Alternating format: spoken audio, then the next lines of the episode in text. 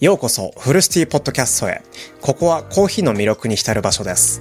僕が毎日お届けするこのポッドキャストでは、コーヒーに関する様々なトピックをお届けします。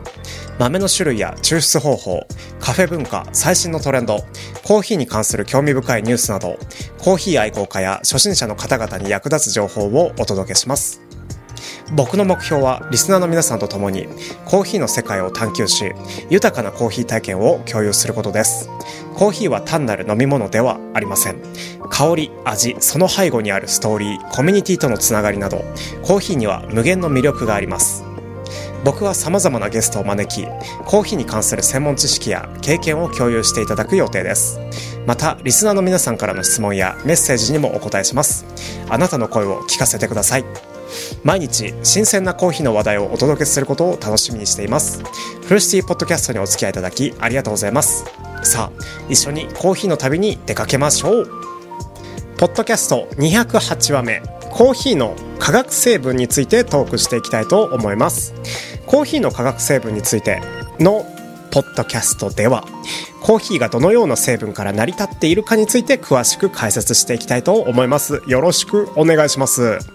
カフェインをはじめとする様々なね、あの成分がコーヒーに含まれていて、それぞれが風味や効能にね、影響を与えています。焙煎度合いとか、あとは豆の種類によっても化学成分のね、組成が変化して、コーヒーの味わいが異なることもね、あの解説していきたいと思う思うので、このね、ポッドキャストを通じて、コーヒーの化学成分の理解をね、深めてコーヒーの魅力や効果について知識を得ることができると思います。よろしくお願いします。コーヒーはね、多くの人々に愛される飲み物であって、そのね、複雑な風味とか複雑な効能はね、様々な化学成分によって形成されています。コーヒーの主要なね、あの、主なうん、たくさんいいろんなねあの成分が含まれているんですけどまあまあ主要な化学成分についてね詳しく解説していきたいと思います。皆さんはねコーヒーの成分って言われたらどんなものを思い浮かべるでしょうか？まあ皆さんねほとんどがねカフェインだと思うんですけどカフェインはコーヒーのね最も有名な成分。ですね。中枢神経刺激薬としてね知られています。コーヒーのカフェイン含有量はまあコーヒーコーヒー1杯に含まれているカフェインがあのーどのくらいあるかってことなんですけど80から 100mg であって覚醒とかねあと注意力の向上疲労のね、あのー軽減に寄与しますね。またカフェインは抗酸化作用も持っていて細胞のダメージをねあの軽減する働きもあります。そして次にフェニルエチルアミン類ですね。うん。あの横文字ですごい覚えづらいんですけどフェニルエチルアミン類。コーヒーには多くのフェニルアミルエアミンえええちょちょちょっと分かんなくなっちゃった。コーヒーにはね多くのフェニルエチルアミン類がね含まれていてその中でもあのトリメチルキサンチンやあのテオブロミンがね代表的です。これらのね成分はね気分を高揚させる成分ってだけね覚えておけばいいと思います。リラックス効果をねもたらすとされています。そしてあのーカフェインの次にね僕一番重要じゃないかなって思ってるのはポリフェノールなんですけど、ポリフェノール。うん。コーヒーにはね、あのーいろん、あの、たくさんね、ポリフェノールが含まれています。クロロゲン酸っていうね、あのものが最もね、一般的なポリフェノールなんですけど、抗酸化作用や、あの、炎症のね、軽減に関与しています。また、クロロゲン酸は血糖値の上昇をね、抑制して、糖尿病のね、予防や管理にも効果があるとされていますね。うん。そして、メラニン類。コーヒーにはね、メラニン類も含まれていて、豆の焙煎度合いによって異なる色や風味が形成されます。メラニン類は酸化反応によって生成されていてコーヒーの風味や苦味にね影響を与えますね、うん、そしてね、えー、そうだな。あと4つくらいいきますか。あと4つくらいいきますか。だいぶねもう覚えてられないんですけどシクロリン酸とアセトイン酸とあアセトインとメチルプリンとアクリルアミドっていうね、あの、成分もあるんだけど、そこまでね、覚えなくていいと思う、僕。うん。シクロリン酸は、あの、天然の毒素、コーヒーにね、含まれる天然の毒素なんですけど、あの、焙煎って、コーヒーは、あの、人間が飲む手前でね、焙煎っていうね、過程を踏むので、あの、その毒素はね、完全に分解されて、飲む際にはね、あの、心配する必要はないんですけど、一応ね、あの、そういう毒も含まれているよっていうねいうね、ことことをね覚えて書いてほしいですね。シクロリン酸、うん、とあとはアセトインとメチルプリンとアクリルアミドか、うん、これこれななんて言おうかな、うん、アセトインはコーヒーに特有の香りを特有の香りをね、あのー、つける成分なんですけどまあなんだろう。香りとか風味に深みを与えるタイプの、あのー、成分がアセトイン酸あアセトインですね、うん、でメチルプリンっていうのはなんだろう。もともとコーヒー木豆焙煎されるコーヒー豆に含まれていないんだけどあのコーヒー木豆が焙煎された後にコーヒーに含まれるのがががあの メチルプリンなんだけどもあの横文字カタカナ言いすぎて噛んじゃう。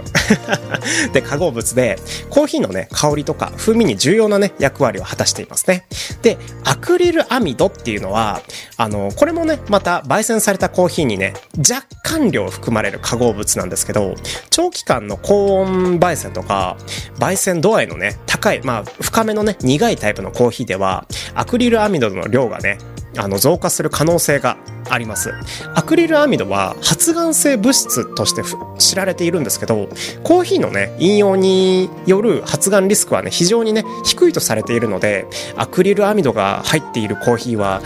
がんになっちゃうんだってねあの思うことなく安心してね飲むっていう意味合いでもあのこういう成分をね一つ一つ知っておく必要もあると思いますねじゃあおさらいしてみましょうか、えー、まずねあのー、細胞のダメージを軽減する働きがある成分何でしたか？そうです。カフェインです。はい。で、えっ、ー、と、気分を高揚させる成分は何でしたか？はい。フェニルエチルアミン類ですね。はい。で、え、ー、と、クロロゲン酸が最も、あのー、有名で、で、抗酸化作用や炎症の軽減に関与している成分は何でしたか？はい。ポリフェノールですね。うん。でね、え、ー、と、コーヒーの風味や苦味に影響を与える、えー、焙煎度合いによって異なる色や風味がね形成される成分はメラニン類ですねで、えーと、シクロリン酸、えー、天然の毒素アセトイン、えーと、特有のか、えー、香りの深みを与えるものですね。メチルプリンコーヒーの香りや風味に重要な役割を果たしています。そしてアクリルアミド、まあ、発がん性物質ですけどまああのー発がん性物質だからといって、あの、コーヒーをの飲んだことによってこうがんを発症するそういう研究結果もあんまりないしこうそれを鵜呑みにするのはどうしようもないよっていうねお話だけねあの持って帰ってください。はい。結構ねあの横文字ばっかり使うとねあのカミカミになっちゃうんですけど皆さんにはお伝えできたでしょうか。こういうねあのー、全く知らないというかね1杯のコーヒーを飲む皆さんね400円とか500円であのいろんなねあのカフェとか喫茶店でコーヒーを飲んでいると思うんですけどコーヒーを飲むことによって自分の体にどんな成分が入っていっているかそしてその成分がどのように体にこう影響を与えているかっていうねことをね知ってほしいそんなポッドキャストでした。はい。コーヒーのね主要な化学成分のね一部をね今回あのまとめさせていただいたんですけどこれらの成分が組み合わさってあのコーヒーのね独特な香り味わい効能がね形成されますはいただしあのコーヒーのね効能とかここね大事ですコーヒーの効能とか影響はね個人差があって摂取量とか健康状態によってね異なる場合があるので適度な摂取飲みすぎないことね、うん、適度な摂取とバランスの取れた生活スタイルを保つことが重要となっております。ここまで聞いてくださりありがとうございました。最後まで噛んじゃったね。それではまた失礼します。コーヒー愛好家の皆さんへ、フルシティポッドキャストへの質問やコメントをお待ちしています。コーヒー愛好家の皆さんにお知らせがあります。フルシティポッドキャストでは週に一度コーヒーのことについてトークしていますが、僕はリスナーの皆さんからの質問やコメントをとても大切にしています。コーヒーに関する疑問や興味深いトピックおすすめのコーヒー豆やカフェあるいはコーヒーにまつわるエピソードなどどんなテーマでも構いません僕はあなたのお声を聞きたいのですもし質問やコメントがあればぜひ下のコメント欄に書き込んでください。僕はそれぞれのコメントに真摯に向き合いフルシティポッドキャストでお答えしたりエピソード内で取り上げたりすることもあります。あなたの声は僕のポッドキャストをより豊かなものにするでしょう。共にコーヒーの旅を楽しみましょう。フルシティポッドキャストにお付き合いいただきありがとうございます。コメント欄をお待ちしています。コーヒーライフを共に楽しむフルシティポッドキャスト本日のクロージング。今日もお聞きいただきありがとうございました。フルシティポッドキャストではコーヒーの情報をお届けするだけでなく、リスナーの皆さんからの質問やコメントにも大きな価値を見出しています。あなたの声は僕のポッドキャストをより豊かなものにし、コーヒー愛好家のコミュニティを広げるきっかけとなります。僕は毎日コーヒーの世界を探求し、新たな発見や魅力を共有することを楽しみにしています。もし質問やコメントがあれば、ぜひ引き続きお寄せください。僕はそれぞれの声に目を通し、ポッドキャスト内でお答えしたり、次回のエピソードで取り上げたりすることもあります。